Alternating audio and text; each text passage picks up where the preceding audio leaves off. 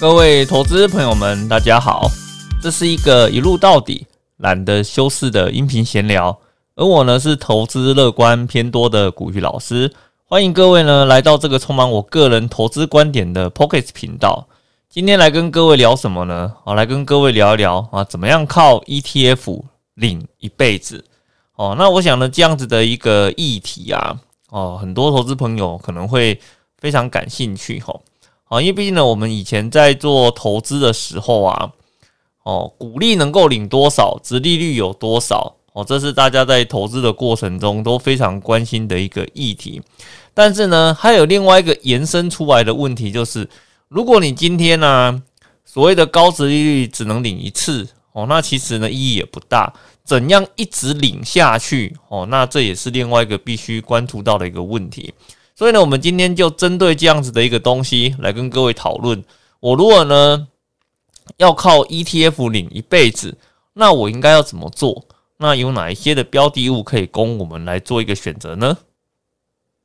那当然啦，在开始之前啊，老师还是要帮自己工商服务一下啦。哦，老师今年的新书《躺着就赢，人生就是不公平》，股鱼最强存股秘籍，哦，已经呢在三月中旬的时候上市了。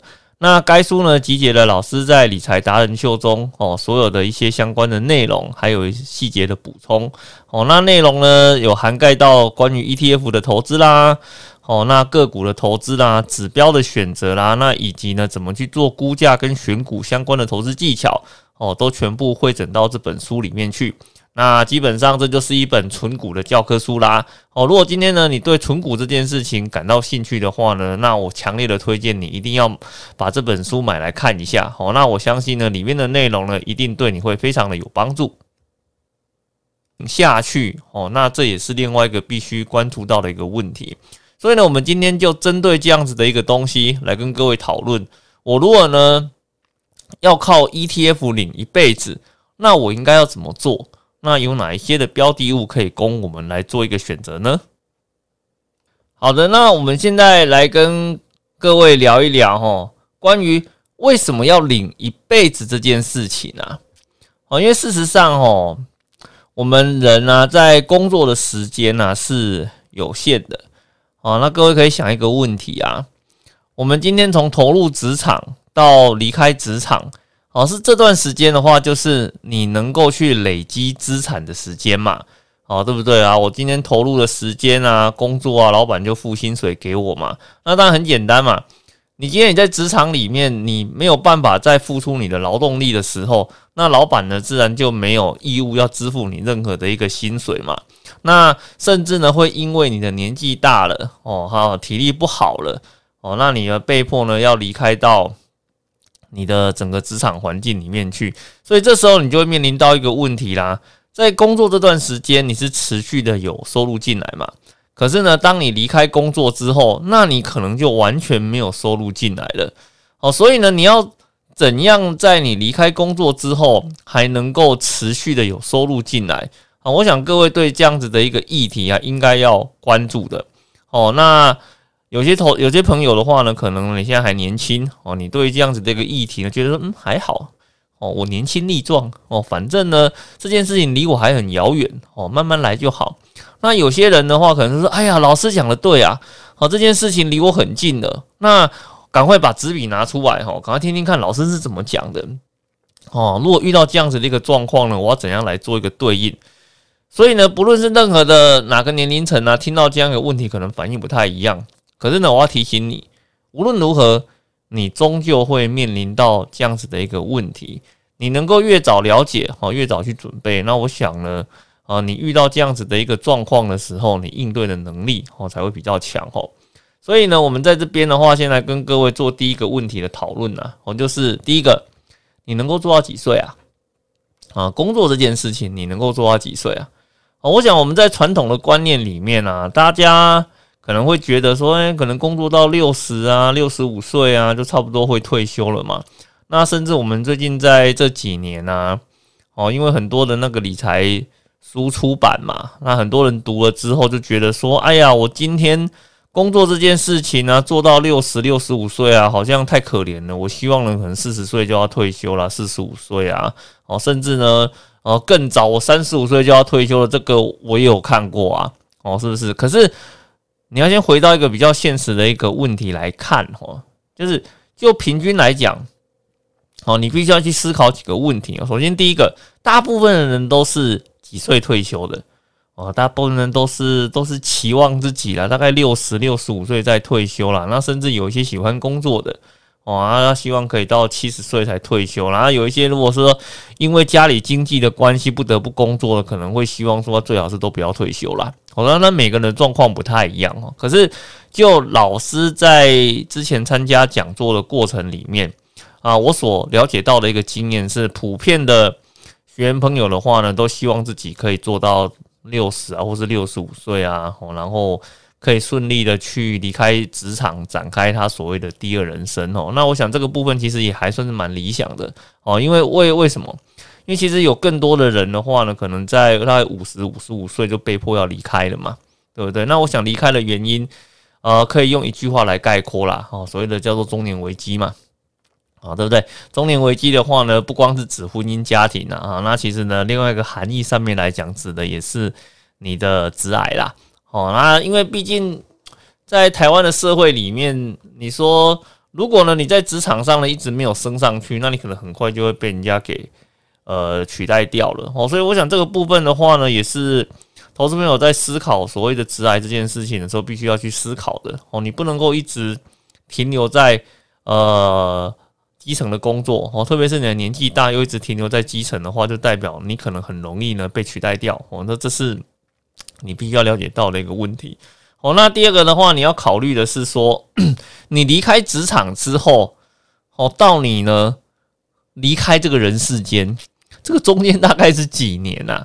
以及这个问题哦，很少人去思考过，大家大家就想到说啊，能够退休就好了。可是那退休后你还要活多久啊？诶，这又是另外一个问题，因为为什么？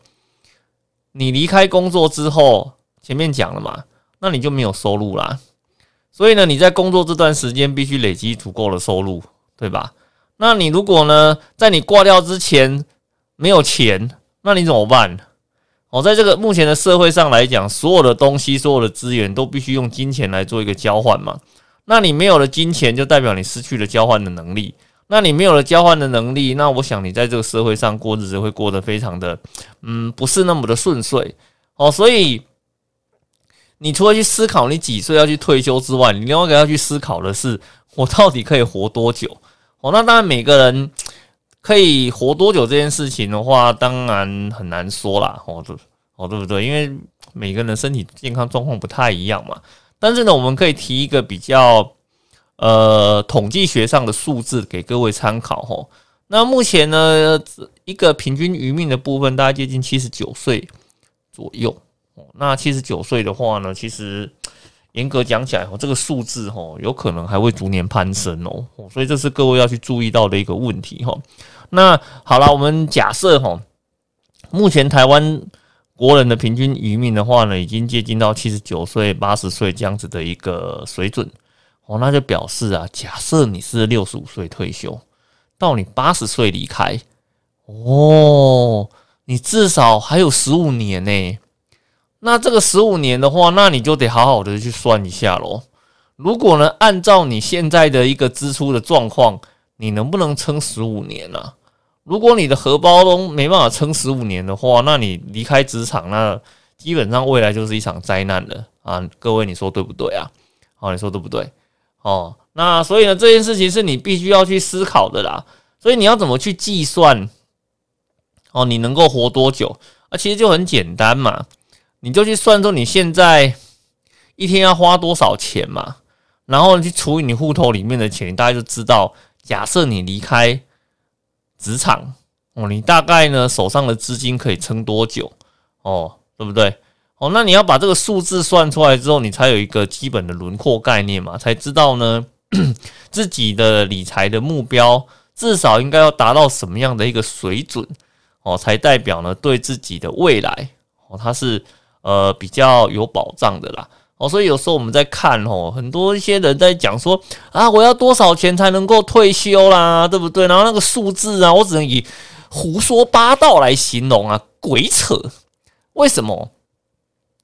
我以前呢，甚至有看到说啊，呃，什么记者去访问什么年轻朋友啊，然后问说啊，你要多少钱呢？你才敢安心退休啊？你知道那个数字吼，乱讲一通，那什么七千万、八千万，或者手上没有一亿哦，不敢退休的，阿立马帮帮忙，你一辈子都赚不到一亿，你说你要一亿才能退休，那这是什么意思？那就代表说你这辈子不要想退休了嘛，是不是？哦，所以呢，我们常常在讲说啊，财务目标这个东西啊，它是非常贴近你现实生活所需的。哦，不要胡说八道。哦，认真的把你自己的那个数字算出来，你才能够去知道呢，你应该要往哪个方向走。哦，你今天呢理财如果没有目标，哦，你不知道呢你要多少才足够，那你今天在。做投资这件事情的话呢，啊，毫无方向性可言嘛，啊，没有方向性的话，你怎么可能走得到目标？哦，是不是？哦，所以这件事情的话，是我们在很多的那个理财讲座里面呢，哦，对很多学员谆谆告诫的，哦，谆谆告诫的。我们常常在讲说啊，今天呢，啊，老师我不是比你聪明，哦，老师呢也不是比你幸运，哦，老师跟你唯一不一样的地方在哪里？哦，就是呢，我比你早知道哦，我的理财目标要做到什么程度哦。你有了目标之后，你有了方向之后，你就会去选择适合你的工具、适合你的方法啊去做投资。我们在投资市场里面哈，不会做什么乱枪打鸟啊，跟你去做赌运气这件事情哦，不会不会不会，我们不会我们不会去做这种这种事情哦。好，我们只会按照呢我原本既定的目标啊，一步一步的去往下走。哦，比如说呢，像老师早期在做投资的时候啊，我的定的目标之后，假设我的我的目标的话呢，不是用时间来算的，而是呢用我每年能够创造多少的现金收入来算的。哦，比如说呢，我以前的第一个阶段的目标的话呢，是希望说呢，我我每年呢可以领到的股利啊，可以接近到十万块。哦，那我的投资目标呢，就以哦能够创造出这样子的一个现金股利。当成目标呢去走哦，那这个目标达到之后，下一个目标的话，可能就是哦以能够累积到三十万哦，然后呢当成是我的目标，继续再往下走下去。所以呢，我每年在检查我的投资状况的时候，我就可以明显的去看到自己啊目前的投资的力度哦，目前投资的方向哦，是不是有去符合到呢我对于。呃，我每年可以领到了一个现金股利的增长哦，是不是有符合我的期待哦？那这样子的话，你就可以一步一步的去往下走哦。那这样子的话呢，你也比较有踏实感哦。所以这是我们要持续去提醒各位投资朋友的哈哦。那当然呢，讲到这边，可能你会在想说，那那既然要算出哦，需要多少钱才能够？才能够活多久这件事情是很重要的啊！那这样子领一辈子是什么样的一个概念呢？好，领一辈子简单讲哦，就是呢，你去买进了一个投资商品哦，那这投资商品的话呢，它每隔一段固定的时间哦，就可以为你带来现金的一个收入哦，那这就相当于每个月有人付你钱是一样的一个概念，而且最重要的是。你只要呢，不要把这笔钱哦，本金你只要不领回来，你就可以一直领，一直领哦，领一辈子。甚至呢，你哪天离开人世间之后啊，这笔钱还可以让你的继承人再继续领下去。哦，那我想这样子就是一个最基本的哦，怎样去做领一辈子的这样子的一个的一个概念呐。所以呢，我接下来要跟各位讲的是什么？你现在已经知道了哦，那你一定会面临到退休的问题。哦，你一定会面临到退休中断的问题，你也一定会面临到呢，哦，去计算自己到底可以活多久的一个问题。哦，那你可能到这边的话呢，诶，也了解到说，哦，领一辈子的话的观念的话，就是我买了一个商品，然后它可以持续的去，哦，让我去领到现金的股息收入，而且领一辈子。那我接下来我应该要怎么做？啊，我接下来呢，应该有哪些的商品可以去做选择？哦，那甚至说呢，哪一些商品呢，才可以去达到这样子的一个目的？哦，那个这个部分的话呢，我想我们把它放在第二段的部分来跟各位哦做哦一个比较深入的一个讨论。那其实严格来讲，哦，领一辈子这样子的一个概念啊，对比较年轻的投资朋友来讲，它是吸引力是比较低的。因为其实每个人在不同的投资阶段里面呢，你的要求哦不太一样哦。哦，那怎么讲呢？哦，比如说你在很年轻的时候啊，年轻就是本钱嘛，对不对？啊，你如果跌倒了也无所谓啊，你跌倒的话就是啊，顶多就那个站起来嘛，继续往前冲嘛，哈，不小心亏钱了没关系啊，就工作个几年就可以哦，把它给还金，又啊又是那个重新活过来一遍嘛，对不对？可是你有没有想过啊？你年轻当然是可以这样子干啊，是不是？那你如果是中年？哎，各位，你中年的时候你是有责任的哎。以前年轻的时候叫做一人保全家保嘛，对不对？可是呢，当你步入到中年的时候，哎，那不是什么叫做你一人保全家保哎，是你一个人后面要养很多人呢。哦，你比如说你要养什么？哦，比如说呢，老婆。哦，那比如说呢，小孩。那甚至呢，有一些的话呢是夹心族哦，还要呢去照顾。哦，自己的那个爸爸妈妈，那你在这个过程里面，事实上，那我问你哦，你如果呢背了这么多的一个责任在身上的时候，你能不能随便的跌倒啊？哎，不要开玩笑了，好不好？你一旦跌倒了还得了啊？你跌倒不是你的事情而已，你的跌倒的话是你的太太、你的小孩、你的爸妈都会跟着你一起陪葬的，你是有责任的，好不好？你是有责任的。好，所以为什么你一旦步入中年之后，你的投资的想法跟逻辑，甚至你选择的标的物，一定呢会跟你在年轻的时候的做法完全不一样，因为你后面背的东西不一样啊。我讲的比较实际一点的，你做基层员工跟做高阶主管看事情的方式会一样吗？不会啊，不会一样啊，是不是？你在基层员工的时候，你想的是什么？你想的是说，哎呀，我要做点什么事情可以让我的加薪的幅度变高一点嘛？是不是？可是呢，你一旦是做中高阶主管的时候啊，甚至你是做老板的时候，你想的事情是什么？哎呀，我要怎么做可以让我公司的效率变得更好，钱赚的更多，哦，对不对？然后呢，钱赚的更多的话，可以让公司呢继续经营下去，哦，因为为什么？为什么公司经营下去这么重要？因为呢，我公司下面有几百个员工啊。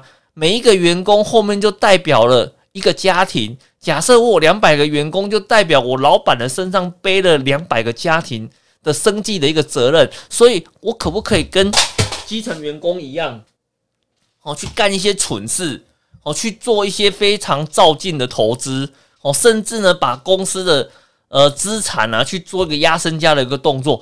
不会的。我绝对不会去做这种事情的，因为你后面的责任是不一样的嘛，哦，对不对？所以呢，年轻人跟中年人投资的逻辑会不会一样？不会啦，那绝对不会是一样的啦，因为你后面的责任感不一样嘛。那你如果老年的时候呢？你老年的时候你会更加的保守啊，是不是？你看你老年时候会是怎样？哦，要么呢是快退休了，要么是已经退休了嘛，对不对？啊，那你已经退休了，你已经没有。你也可能没有办法透过工作去赚取收入了，你就只能够靠你之前累积下来的资产，哦，去呃去花费啊，或者是利用这些资产再去创造一些收入哦。那基本上除了这个之外呢，你没有办法再靠你本身的劳本身的劳动力去换取任何的一个收入来源的时候，那你的投资会怎样做？你投资会变得很保守嘛，对不对？像以前我们会遇到什么年轻人去嘲笑老人，哎呀们老人的笨死了，手上有那么多钱，只会去做定存，对不对？不像我那么聪明，去买高股息的股票，哦，然后填息赚大钱，对不对？我跟你讲，这个东西就是因为吼后面的责任跟你对于风险的感觉是不一样的，哦，对不对？我就讲了嘛，你假设年轻人赌错了，说话的又怎么样？哦，明天找一份新的工作哦，那个就有可能把你的亏损补回来了。你投入的资金可能也就一点点，一万两万块哦，对不对？那亏损也不会痛。可是呢，你如果你如果是老人的话呢，你如果老人的话呢，第一个你不能再工作了嘛。第二个的话呢，你可能投入的资金可不是什么一万两万块啊，可能是几百万甚至上千万呢。一样的一趴，你的感觉会一样吗？是不是？我讲个难听一点的，一百万的一趴是多少？一万块。一千万的一趴是多少？诶，是十万的呢，是十万的呢。哦，假设你今天到市场里面去做赌博，我今天讲很实际一点的哦。如果像有时候股票市场在倒霉的时候，一天的振幅是多少？二十个 percent，哦，二十个 percent。你如果这二十 percent 都让你遇到了，是赔的状况啊，不好意思，哦，年轻人投一万块，妈赔个两千块，啊，不痛不痒，啊，站起来，明天再来一次。哦，中年人的话呢，如果是投一百万，赔了二十万，会痛。但是还可以撑住，老年人一千万投投投下去，那赔两百万呢？我靠，还得了啊？哦，还得了？我一辈子的身家，一天一天二十趴就不见了，哦，受不了啊！哦，受不了啊！好，所以呢，不同的年龄层对投资的一个观点肯定是不一样的哦，这是你一定要去注意到的一件哦，注意到的一个现象哦。所以呢，我们在思考这样子的一个。问题的时候啊，领一辈子是什么样的一个概念哦？基本上会比较偏中后期，然后呢，呃，要么呢就是那个对投资的呃态度啊，哦非常保守的人哦，要么呢就是那个年纪大，已经呢准备要退休，甚至已经退休的人哦。那这三种类型的人的话，非常去适合所谓的这种领一辈子的一个概念，因为他需要这样子的一个商品。哦，创造他持续的一个收入哦，所以呢，你如果去思考这个问题的时候啊，在 ETF 产品里面有很多不一样的一个选择哦，比如说像呃大盘型的产品、题材型的产品、高息型的一个产品哦、瑞士型的一个产品哦、债券型的一个产品。那如果你今天思考的角度是一个可以领一辈子、稳定的领、一直的领。哦，这样子的一个概念的话，那事实上呢，我们前面讲的所谓的大盘型啊、高高息型啊、主题型啊，这些都不太适合。哦，最适合的是什么？最适合的话呢，就是债券型的产品。而且我要特别的哦提醒一件事情哦，不是所有的债券型哦，哦是要呢那个 A 级以上的哦债券型产品哦。什么叫做 A 级？因为我们在做债券投资的时候啊，它有分成 A、B、C、D、E 啊各个不同的一个等级哦。那 A 级的话呢，就就跟考试成绩有点像了。A 嘛就是 A grade 嘛，哦对不对？A grade 就是代表高品质嘛，对不对？B 的话就是 B grade 嘛，就是普通品质嘛。C 的话就是 C grade 嘛，C grade 的话就是嗯这个这个这个这个就收手啊，甚至有点危险哦。D grade 的话呢，那当然就是那个。蛮危险的了，所以呢，你今天如果是以稳定收息当成是你的目标的话呢，请你要注意哦，不是所有的债券哦，是 A 位等级以上的债券哦，那这个才是最适合你的。那你要怎么挑？嗯，很简单啊，你就看那个债券型的产品，然后里面有个什么 A 啦，或者是 IG 啦，哦，这三个关键，这这几个关键的英文字的哦，那。基本上，它背后的一个产品的组成，就会绝大部分都是以 A 级以上的债券为主的。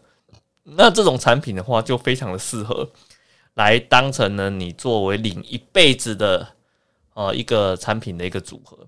哦，那当然了，我们在这个市场里面的话，你很难去直接买到哦，就是哪一档产品的话，直接是给你做月配息的，大大很少啦。哦，非应该说那个非非常的少了。哦，那如果是以 ETF 的角度来讲的话呢，就老师目前知道的，我大概只有一两档是这样子的一个特殊的一个产品，绝大部分都是以季配息为主。所以呢，既然我们谈到这边的话呢，那我想呢，我们就直接来跟各位讨论哦，大概是哪一些的产品哦，你去呃，你去买了哦，可以一直领，呃，而且呢，在各家的不同投信里面，它有都各自不同的一个配套。好，那我想呢，我接下来的话呢，就以投信配套的角度来跟各位说明哈。哦，这家投信呢，哦，你买了哪几只产品？哦，那它就可以变成一个所谓的月月领哦，月月配的一个概念，可以而且可以让领一辈子。哦，那我想这样子的话来做一个讨论会是比较快的。哦，那可能我待会在解释这个内容里面有有，并不是所有的投信都会被列列进来。哦，那为什么？因为你要做到月配息，就代表什么？一月、二月、三月、四月、五月、六月、七月到十二月，哦，你每个月都要能够领得到。那当然了，有些投信它可能推出了不错的一个产品，可是呢，它刚好呢，整个的呃投信里面的搭配，我没有办法组成月配息，哦，那这样子的话，老师可能就不拿出来做讨论的。所以呢，我待会那个有讨论到的这个投信，就是它旗下的产品刚好可以组成一个月配息，哦，老师是以这样子的方式。哦，来作为一个内容讨论哦，所以呢，我们来很快来跟各位呃看一下哦，哪些投信呢？他们旗下本身的产品就可以让你达到月配息的哦效果，而且可以让你领一辈子啊。首先呢是像国泰投信，好，那国泰投信的呃零零七八二 B、零零七九九 B 啊、零零七八一 B 哦，这三档产品哦，你那个。呃，都各自有做资金的投入的话呢，哦，那你就可以达到一个月配息的一个效果。哦，那接下来的话呢，像是群益投信，哦，群益投信的零零七二二 B、零零七九三 B、零零七五四 B，哦，这三只产品的话呢，哦，一样搭配起来，哦，就可以达到 月配息、月月领的一个效果。那元大投信的话呢，则是零零七八七 B。零零七八八 B，零零七八六 B，这三档的话组合起来，哦，就可以达到啊月配息这个效果。好，那接下来最后的话呢，则是比较特殊的啊，那个中信投信，啊，中信投信的话呢，零零七七二 B，哦，这一档只要一档，它就可以达到月配息的一个效果哦。因为其实这档产品它原本是季配息。可是呢，后来他们修改了一个所谓的鼓励的政策哦，所以呢，把它变成是一个只要一档就可以满足月配息效果的一个产品哦。那当然，这个对投资者来讲是呃非常的方便呐。啊，可是你要去注意到一件事情哦，如果呢以直利率来讲啊，哦，那因为你知道嘛，他要做到月配息哦，代表呢他每个月的作业成本会比较高嘛。那这个部分的话，当然会反映在 呃它的一个配息的值利率表现上面嘛，因为不可能我付出来成本是我投信自己吸收嘛，一定是转嫁给投资人的。所以呢，老师在做这个呃值利率的组合观察里面的话，是有发现到，你如果呢单纯是买呃一档就满足月配息效果的话呢，它的这个直利率的数字会比呢你分成三档的一个直利率 的效果的数字。哦，会来的呃低一点哦。那当然了，你就是如果呢，你的追求是方便的话，那当然呃，你要只用一档达成也是可以的哦。那你如果说希望说呢，可以达到月配息，然后总然后整体的一个直利率效果是比较好的话，那我就建议你哦，应该呢是以呃买三档的三档不同时间的季配息哦，这样子出来的一个值利率效果哦会是比较高的。好，那至于其他的话呢，像是。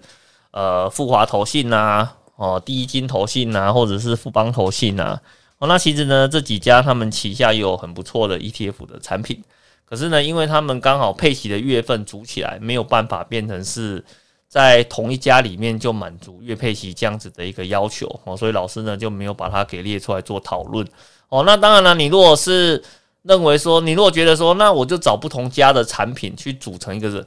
一个直利率最高的一个月配息可不可以啊？当然也是可以啊。然后那这样的话，消化效果是最好的。可能就是，但这边的话，你就要花一点的时间去找一下这个组合应该要怎么挑哦，大概会是比较好的一个效果哦。那当然了，那这样子的话呢，像债券这种东西，其实它有个好处了。首先第一个就是呢，它的呃配息会是比较稳定的。因为为什么？因为债券这种东西的话，它就是时间到了。你当初买的那个票面该发的配息率是多少？